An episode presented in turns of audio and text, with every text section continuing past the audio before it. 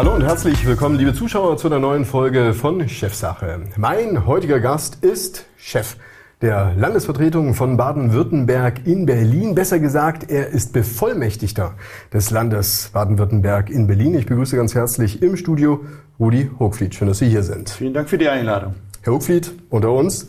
Berlin-Stuttgart ist eigentlich gar nicht so weit voneinander entfernt. Fünf Stunden wenn der Zug pünktlich kommt, warum braucht es überhaupt eine Landesvertretung?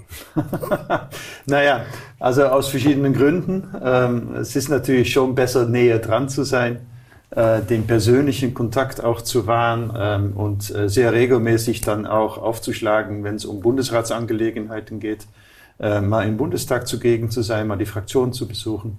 Aber es gibt schon viele Gründe dafür, ähm, äh, dass übrigens jedes Land eine Landesvertretung in Berlin hat, mal größer, mal kleiner. Ähm, und äh, wir sitzen sehr prominent äh, zwischen verschiedenen Botschaften und nutzen das Haus, und das ist ein zweiter Grund, ähm, auch für Veranstaltungen. Also wir haben im Jahr, das wissen viele nicht, ähm, fast 600 Veranstaltungen im Jahr. Wir schauen gerade mal rein in das Gebäude. Wir ja, zeigen erstmal ein paar äh, Einblicke von mhm. innen, aber natürlich auch von außen, wie das Gebäude aussieht. Es ist, sag ich mal, mein erster Eindruck, es ist ein stylisches Gebäude. Es sieht sehr modern aus. Es ist ein Statement von Baden-Württemberg. Ich kenne jetzt die Nachbarschaft nicht genau, aber fällt auf, nehme ich mal an, ja? Ja, wir hocken zwischen der äh, indischen Botschaft und der österreichischen Botschaft. Das sind die Nachbarn sozusagen. Ein bisschen näher, ein bisschen weiter weg ist die japanische Botschaft und so weiter. Und äh, ja, es ist, also da hat äh, Evan Teufel übrigens ähm, äh, damals ein Geld in die Hand genommen, hat ein schönes Gebäude hingestellt auf äh, einem Gelände, das dem Königreich Württemberg mal gehörte. ähm, auch geschichtsträchtig okay. demnach, ja. Äh, und hat ein Haus gebaut, das auch jetzt noch den Ansprüchen genügt. Wir diskutieren ja gerade auch in den letzten Monaten sehr viel. Was passiert auf Bundesebene, was passiert auf Landesebene und auch zwischen den Ländern gibt es wiederum äh, große Differenzen oder ich sag mal unterschiedliche Sichtweisen. Haben Sie denn den Eindruck, dass gerade auch in den letzten Monaten ähm, der Kommunikationsbedarf in Berlin gestiegen ist? Der ist äh, zweifellos da, ähm, insbesondere zwischen Bund und Ländern ähm, und ist, äh, das muss ich leider sagen, auch noch ähm, verbesserungswürdig. Ähm, die Länder haben schon immer mal wieder das Gefühl, dass ähm, vom Bund aus nicht so wahnsinnig viel mit ihnen geredet wird. Die Belange der Länder auch nicht in dem Maße berücksichtigt werden, wie das äh, eigentlich sein sollte. Mhm. Nehmen wir das Beispiel Flüchtlinge. Ja? Ähm, wo natürlich also die Unterbringung in den Kommunen erfolgen soll, die Länder da eine große Verantwortung haben, das alles gut zu managen in Kombination mit ähm, äh, mit, äh, mit den Kommunen ähm, und ähm, da mal einen guten Austausch zu haben äh, mit dem Bund, äh, eine Unterstützung äh, äh, zu finden, finanzieller Art, ähm, da hakt es bisweilen. Und da gibt es eine ganze Reihe von, äh, von Beispielen leider. Was würden Sie denn sagen, ähm, gerade mal für uns Außenstehende sozusagen, woran liegt denn das eigentlich? Ähm, fehlt es da an einer Struktur der Kommunikation? Liegt es an den handelnden Akteuren? Liegt es in der Komplexität der Themen, die einfach auch ähm, auf dem Tisch liegen oder auch an der Unterschiedlichkeit, die du letztendlich ja, ja hast, ja? Also, äh, dass es anders geht, äh, hätte man in der vorherigen Regierung, äh, Bundesregierung sehen können. Also Angela Merkel hat sich schon sehr in ihrer Zeit als Bundeskanzlerin um die, um die Länder bemüht. Ähm, es gab da eine äh, Kaskade von Ministerpräsidentenkonferenzen zusammen mhm. mit der mhm. Kanzlerin in der Pandemie. Das ist vielleicht ein bisschen zu viel geworden. Ja? Okay. Ähm, da wurden auch Entscheidungskompetenzen vielleicht zu sehr verlagert. Äh, äh, in die äh, informelle Ministerpräsidentenkonferenz, weg vom Bundestag, weg mhm. vom Bundesrat. Das, das musste wieder neu geordnet werden. Aber vielleicht ist die neue Bundesregierung und vor allem das Bundeskanzleramt da auch ein bisschen übers Ziel hinausgeschossen und macht jetzt sehr viel von oben herab nach unten. Ähm, und aus Ihrer Sicht ist Bund oben und sind die Länder unten. Sehen wir natürlich komplett anders, ja. Wie sehen Sie es denn? Also ähm, sind Sie also mein, auf, mein auf Augenhöhe oder sind Sie? Mein sind Ministerpräsident Sie sagt immer, wenn ich Bundesland sage, kriege ich einen Rüffel, ja, Aha. weil er sagt, das heißt Länder, ja, das heißt Länder. Und zwar die Länder gab es vor dem Bund. Mhm. Ähm, das ist auch so historisch gesehen, ja, hat der Bund sich gebildet aus den Ländern heraus, sozusagen als Dach als Dach über die Länder. Ja? Ähm, und insofern ist, äh, ist der Anspruch des Bundes hier, äh, der Primus zu sein und die Länder sozusagen, also die unteren Gliederungen, ja, die nachgeordneten Behörden bisweilen, ähm, nicht ganz richtig, um es mal vorsichtig zu sagen. Ich würde sagen, wir sind gleich auf. Wir sind gleich auf, bildet sich auch ab in der Gesetzgebung. Ja? Wir haben ja nicht nur den Bundestag, wir haben auch den Bundesrat. Bundesrat und viele Gesetze müssen durch den Bundesrat hindurch und da aktiv auch zugestimmt werden, sonst gibt es sie nicht. Ja? Und das gilt es zu berücksichtigen. Am Ende werden ja solche Konflikte bisweilen durch das Geld entschieden, ja. Who ja. pays the money at the end, ja. Also sprich, wer bezahlt es? Und in der Diskussion, in der öffentlichen Diskussion, wir gehen jetzt gar nicht, noch nicht in die Themen rein, hört man aber immer wieder, es geht letztendlich ums Geld. Es geht um einen Ausgleich, den die Länder fordern, letztendlich auch vom Bund, aus ihrer Sicht natürlich gerechtfertigt. Ähm, es, ist, es ist leider so, äh, dass sich immer mehr eingebürgert hat, dass der Bund bestimmte Initiativen auf den Weg bringt mhm. mit einer Anschubfinanzierung oder einer Kofinanzierung durch Bund und Länder aber auf Zeit. Ja? Die zahlen dann drei, vier, vier, fünf Jahre und dann steigt der Bund aus aus der Finanzierung. Und dann liegt die Finanzierung beim Land. Und ich meine, wenn Sie mal das gute Kita-Gesetz nehmen, mhm. ja, ähm, oder jetzt was ansteht, äh, das 49-Euro-Ticket, das Deutschland-Ticket. Ja, ich sage Ihnen, da ist die Finanzierung, die Kofinanzierung vom Bund gewährleistet bis Ende 25. Und das wahrscheinlich nicht mehr in einer Höhe, die die Kosten deckt. So. Und kein Mensch glaubt doch, dass die Länder aussteigen können. Ende 25. Also Weil wenn das Ding mal da ist, wird es auch genutzt und das ist auch gut. Ja? Ähm, aber so, verstehen Sie, also solche Initiativen, wenn sie denn ergriffen werden, müssen dann auch à la longue, ja, also für eine lange Strecke, wenn nicht für immer, auch in einer entsprechenden Kofinanzierung geregelt sein. Sonst funktioniert das am Ende des Tages nicht. Man könnte auch sagen, Sie sollen fertig gedacht denken. Ja, ja immer vom Ende her denken, ja. Ähm, und dann kommt man auch wahrscheinlich zu vernünftigeren Beschlüssen. Und ehrlich gesagt, ähm, man könnte auch zum Schluss kommen, dass ähm, solche Initiativen des Bundes den Ländern was aufzupropfen, äh, in dieser Zeit der leeren Kassen, nicht nur beim Bund, sondern auch dass die Länder haben nicht mehr allzu viel Geld, vielleicht mit größter Vorsicht äh, getroffen werden soll. Was man auch feststellt in der Diskussion ist, ähm, wenn zusätzlich Öl ins Feuer gegossen wird, gerade in einer solchen Zeit, wo viel Unsicherheit ist, letztendlich ja auch bei dem Privathaushalt, der äh, versucht irgendwie seine Rechnungen zu bezahlen. Da kommt plötzlich einer um die Ecke und sagt äh, Verbrenner aus. Ja, ich arbeite jetzt beispielsweise in einer Automobilzulieferfirma oder vielleicht bei einem großen OEM, also bei Daimler oder wie auch immer. Und dann höre ich jetzt diese Nachrichten und denke mir, Mensch, das ist jetzt reichlich ungeschickt. Ich habe mein Halix Blechle in der Garage, da ist noch ein Motor drin, ich arbeite jetzt bei Daimler oder wo auch immer und jetzt sagt hier irgendeiner, das, was ich jetzt hier habe in der Garage und als Arbeitsplatz und letztendlich auf dem Lohnzettel, soll es demnächst nicht mehr geben.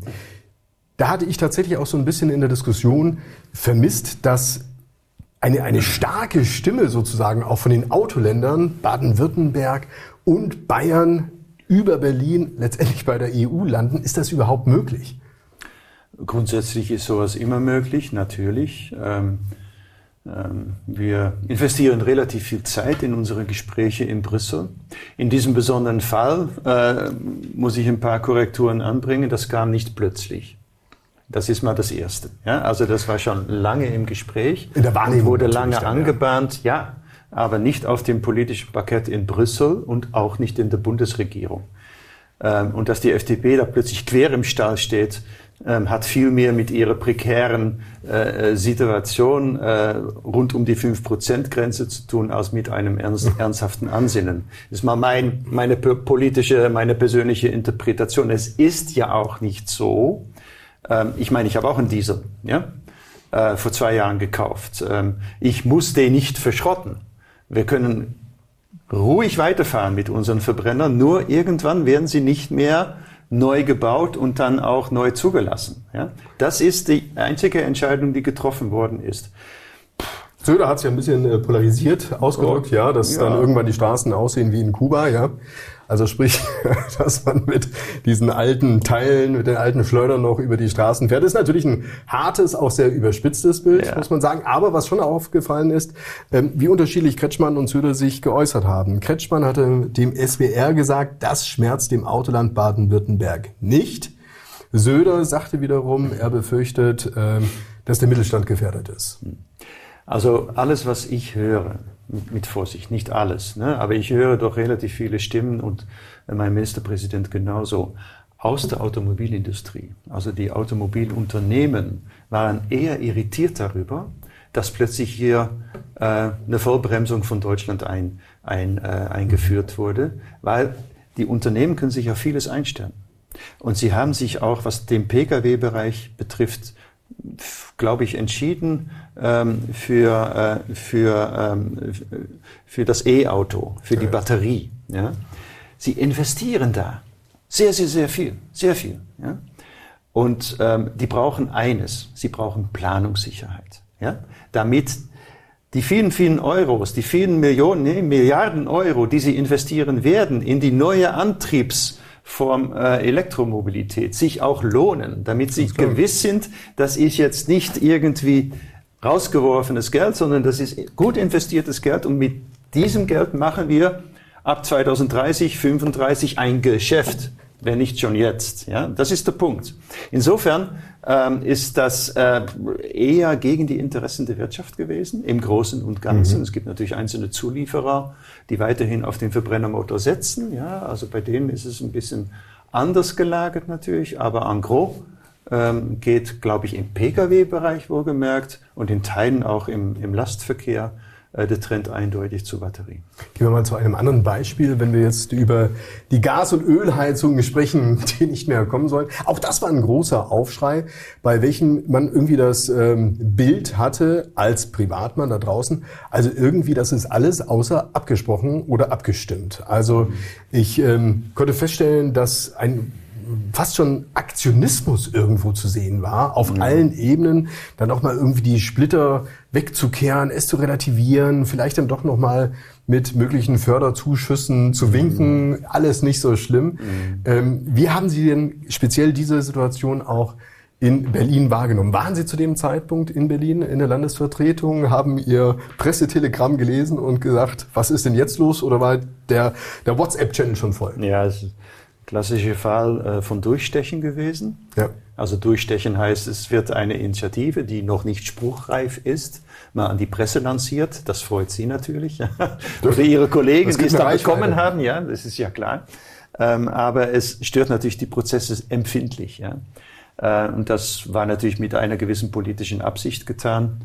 Ähm, und dementsprechend haben wir jetzt den Salat, würde ich sagen. Also das ist eine sehr kommunikativ schwierige Lage ähm, in einem Bereich. Und da will ich schon auch das Augenmerk drauf legen. Wenn wir das ernst nehmen im Klimaschutz, ähm, dann kommen wir um den Wärmebereich, das heißt um die Heizungen ne, und die Modernisierung von Heizungen nicht drumherum.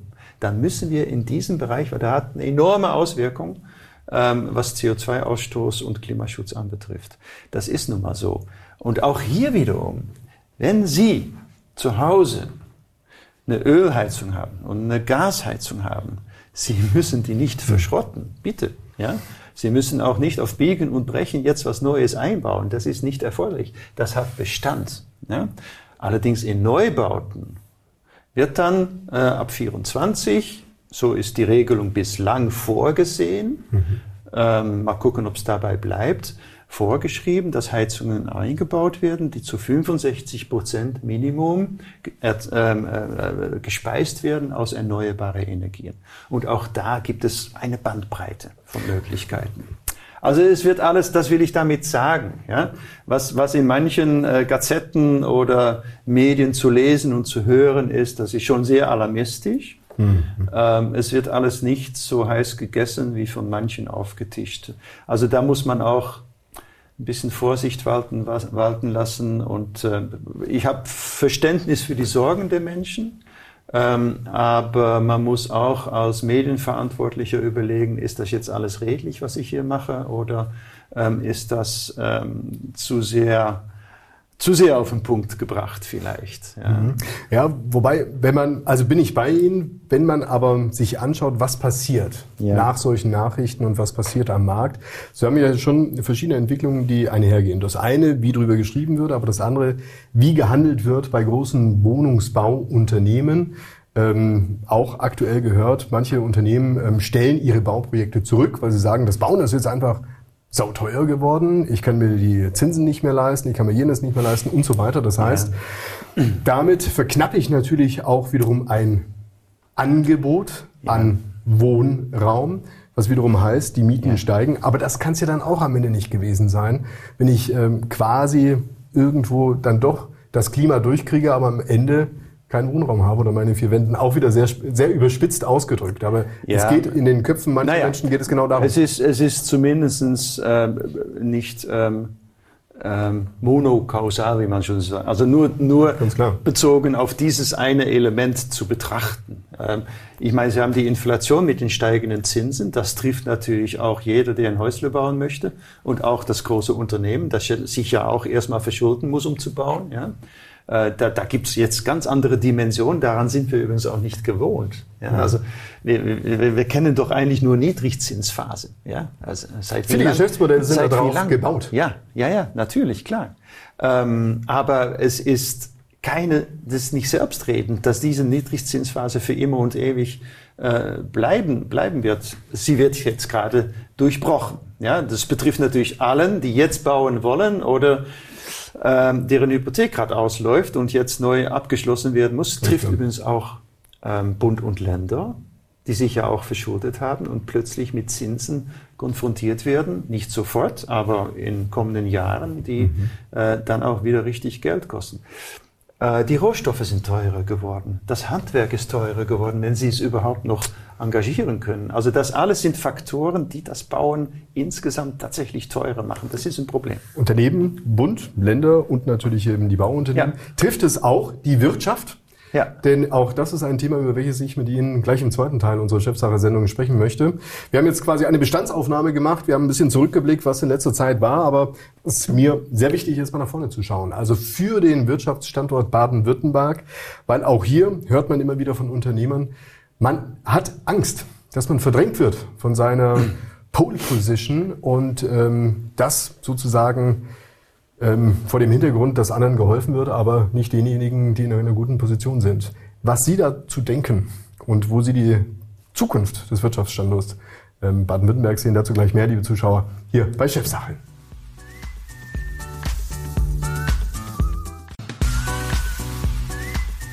Und damit herzlich willkommen zurück, liebe Zuschauer bei Chefsache. Zu Gast im Studio ist Rudi Hochfliet, Bevollmächtigter des Landes Baden-Württemberg in Berlin. Wir sprechen über das Verhältnis zwischen Bund und Ländern, aber wir sprechen natürlich auch über Baden-Württemberg und über die Zukunft Baden-Württembergs. Ich habe es gerade vor der Werbung gesagt, Herr Hochfliet. Es gibt natürlich Bedenken in der Wirtschaft des Landes, dass wir abgehängt werden. Wir verstehen uns sozusagen auch als Lokomotive, aber durch ähm, diverse ich will es mal so sagen, Umverteilungsgedanken, Gesetzmäßigkeiten, wie auch immer, bei welchen Ärmere gefördert werden, Reichere nicht, hat man am Ende Angst, dass man verliert. Wie sehen Sie es? Ja, da treffen Sie äh, einen wunden Punkt. Äh, das treibt uns äh, in der Landesregierung genauso um, den Ministerpräsidenten vorneweg, aber auch den anderen, der Wirtschaftsministerin. Ähm, wir haben in der Tat, das haben Sie richtig beschrieben, ein Problem. Ähm, und das trifft Deutschland. Ähm, ich meine, die wirtschaftlichen Lokomotiven sitzen im Süden. Ja, das sind vornehmlich Baden-Württemberg und Bayern. Ähm, also die zwei B-Länder, wenn Sie so wollen. Ja, ähm, ja eigentlich alle die, da sind. Ähm, ja, ja. Und da hocken die potenten Unternehmen. Äh, da werden die Steuern äh, eingenommen, die dann auch zum Bund fließen am Ende mhm. des Tages. Ja, und wenn es Baden-Württemberg schlecht geht und Bayern, äh, dann geht es Deutschland auch nicht gut. So, ähm, jetzt äh, haben wir verschiedentlich Unternehmen gehabt, ähm, die wir gerne hier angesiedelt hätten, also Intel, Tesla beispielsweise, Northfolk, äh, die sich am Ende des Tages äh, für eine andere Region entschieden haben. Und eines der Aspekte ist das sogenannte EU-Beihilferecht. Mhm. Das heißt, die Möglichkeit, äh, die Ansiedlung von solchen Unternehmen auch entsprechend zu fördern. Und zwar massiv zu fördern, ja, mit dreistelligen Millionen, mhm. äh, Millionenbeträgen. Ähm, und Baden-Württemberg darf das nicht. Warum nicht? Baden-Württemberg ist neben Hamburg das einzige Land, das über keine strukturschwachen Gebiete verfügt. Und dieses Beihilferecht ist genau dafür gedacht, dass strukturschwache Gebiete ein bisschen aufgepäppelt werden und dass äh, Unternehmen sich äh, aufgrund einer Förderung dort ansiedeln. Ist natürlich ein hm. guter Gedanke. Ja? Aber das Defizit bei diesem Gedanken ist, dass man die Starken dadurch schwächen kann, dass solche Unternehmen nicht mehr in diese potente Gebiete kommen und ein starkes äh, äh, ein starker Wirtschaftsstandort dann auch entsprechend stark bleibt. Was heißt so. das konkret jetzt für Ihre Aufgabe? Sie rufen bei Ursula von der Leyen an und sagen, wir hätten es gerne anders. Ja, ich, ich, nicht. Ich nicht. Das ist nicht meine, meine Kragenweite. Das muss bitteschön der Ministerpräsident machen, tut er auch. Ja? Ähm, und wir sind da in, in Brüssel wirklich sehr, sehr äh, intensiv in Gesprächen gewesen, sind vorstellig geworden an verschiedenen Stellen, bei den Kommissaren, bei den Zuständigen, äh, natürlich auch bei Frau von der Leyen und haben diese Problematik ausgebreitet. Und wir haben das Gefühl, so langsam verstehen die das auch, dass da vielleicht ein gewisser Webfehler da ist, dass man nämlich die starken Regionen auch in Maßen stärken muss, damit die stark bleiben. Äh, das ist nicht nur zum Wohle von Baden-Württemberg, sondern auch zum Wohle von Deutschland. Und wenn es Deutschland nicht gut geht, geht es ja der EU auch nicht gut. Also diese Rechnung müssen Sie immer weiter multiplizieren, auch hier wieder immer von hinten aus denken.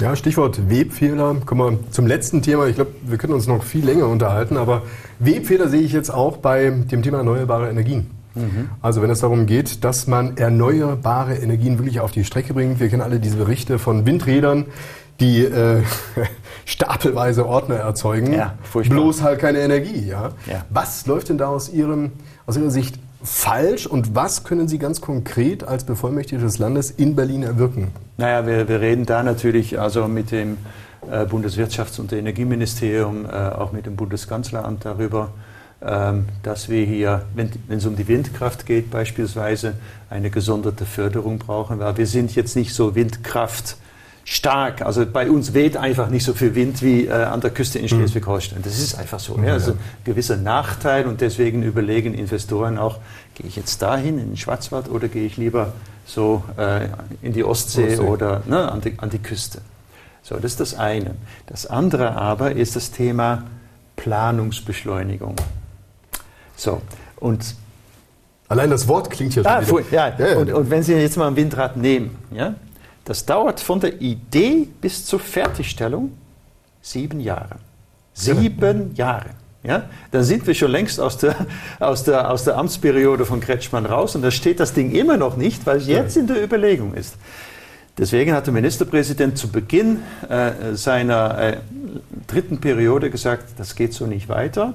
Er hat eine Gruppe eingerichtet, um mal zu erörtern, wo müssen wir im Land, im Land Baden-Württemberg ansetzen, damit aus diesen sieben Jahren mindestens, ähm, also höchstens die Hälfte kommt, also dreieinhalb Jahre. Da haben wir jetzt 57 Stellschrauben entwickelt ja, und, mhm. und, identifiziert und da fangen wir jetzt an zu schrauben und zu drehen und zu tun. Und wir sind sehr zuversichtlich, weil es ist auch nachweisbar so, dass wir die Zeit tatsächlich erstmal halbieren können. Ja? Toll, das heißt, ein Windkraft dauert jetzt nicht mehr sieben Jahre ab Sommer, sondern dreieinhalb Jahre. So, dann hat der Ministerpräsident gesagt, wunderbar, guter Anfang, aber jetzt gehen wir weiter. Jetzt ja? halbieren wir es nochmal. Und noch wow, oder auf zwei Jahre oder zweieinhalb. Also total, total. Aber wissen Sie, äh, diese LNG-Terminals. Ja? Sie nehmen es mir gerade aus dem Mund, ja. Es geht ja, wenn man Innerhalb möchte, geht eines es. Jahres sind die Dinge gebaut. Es geht schon. Man muss es nur wollen äh, man muss es fördern, man muss ein bisschen abschichten und auch mal fünf Grad sein lassen. Und du brauchst eine Verwaltung, das ist mein letzter Punkt, der auch geneigt ist und zugewandt ist und Steine aus dem Weg räumt, anstatt Steine in den Weg reinzulegen. Letzte Frage, Herr Ockfried. Ähm, Sie haben gerade über Herrn Kretschmann gesprochen. Sie gelten ja auch als mit engster Vertrauter des Ministerpräsidenten. Wie würden Sie denn Ihr Verhältnis mit Ministerpräsidenten Kretschmann beschreiben? Was sind Sie für ihn und er für Sie? Er war ja zehn Jahre lang sein Regierungssprecher. Und das ist natürlich ein besonderes äh, Vertrauensverhältnis, das Sie dann brauchen. Ähm, und äh, in der Position habe ich dann auch manchmal schon Sachen in seinen Mund gelegt. Das muss man dann auch können. Ähm, und dazu muss man ihn kennen. Ich glaube, ich weiß, wie er tickt, ich weiß, wie er denkt. Ähm, und ich schätze ihn sehr. Ähm, ich glaube, er ist ein Glücksfall für Baden-Württemberg, dass er Ministerpräsident ist. Ähm, in seiner Art, aber auch in seiner Herangehensweise an die Politik. Ähm, also wenn es für jemand gilt, erst das Land, dann die Partei, dann die Person, dann ist es äh, tatsächlich Winfried Kretschmann. Also ich glaube, wir können uns glücklich schätzen, dass er äh, hier der Landesvater ist. Da muss ich noch eine Frage hinterher schießen. Ist ja klar, offensichtlich. Ähm, wir denken auch in Wahlperioden. Was ist nach einer Wahlperiode, Kretschmann? Denkt man doch heute schon drüber nach? Äh, dann gibt es einen neuen Ministerpräsidenten. Das ist schon mal sicher. Er wird nicht mehr antreten. Herzlichen Dank erstmal an dieser Stelle für das Gespräch. Herr Hochfried, schön, dass Sie hier waren im Chefsache-Studio. Das Beste für Ihre Arbeit in Berlin. Sie werden, glaube ich, noch reichlich zu tun haben, liebe Zuschauer. Das war es soweit hier bei Regel TV. Ihnen viel Spaß beim weiteren Programm und herzlichen Dank für Ihr Interesse. Bis dann.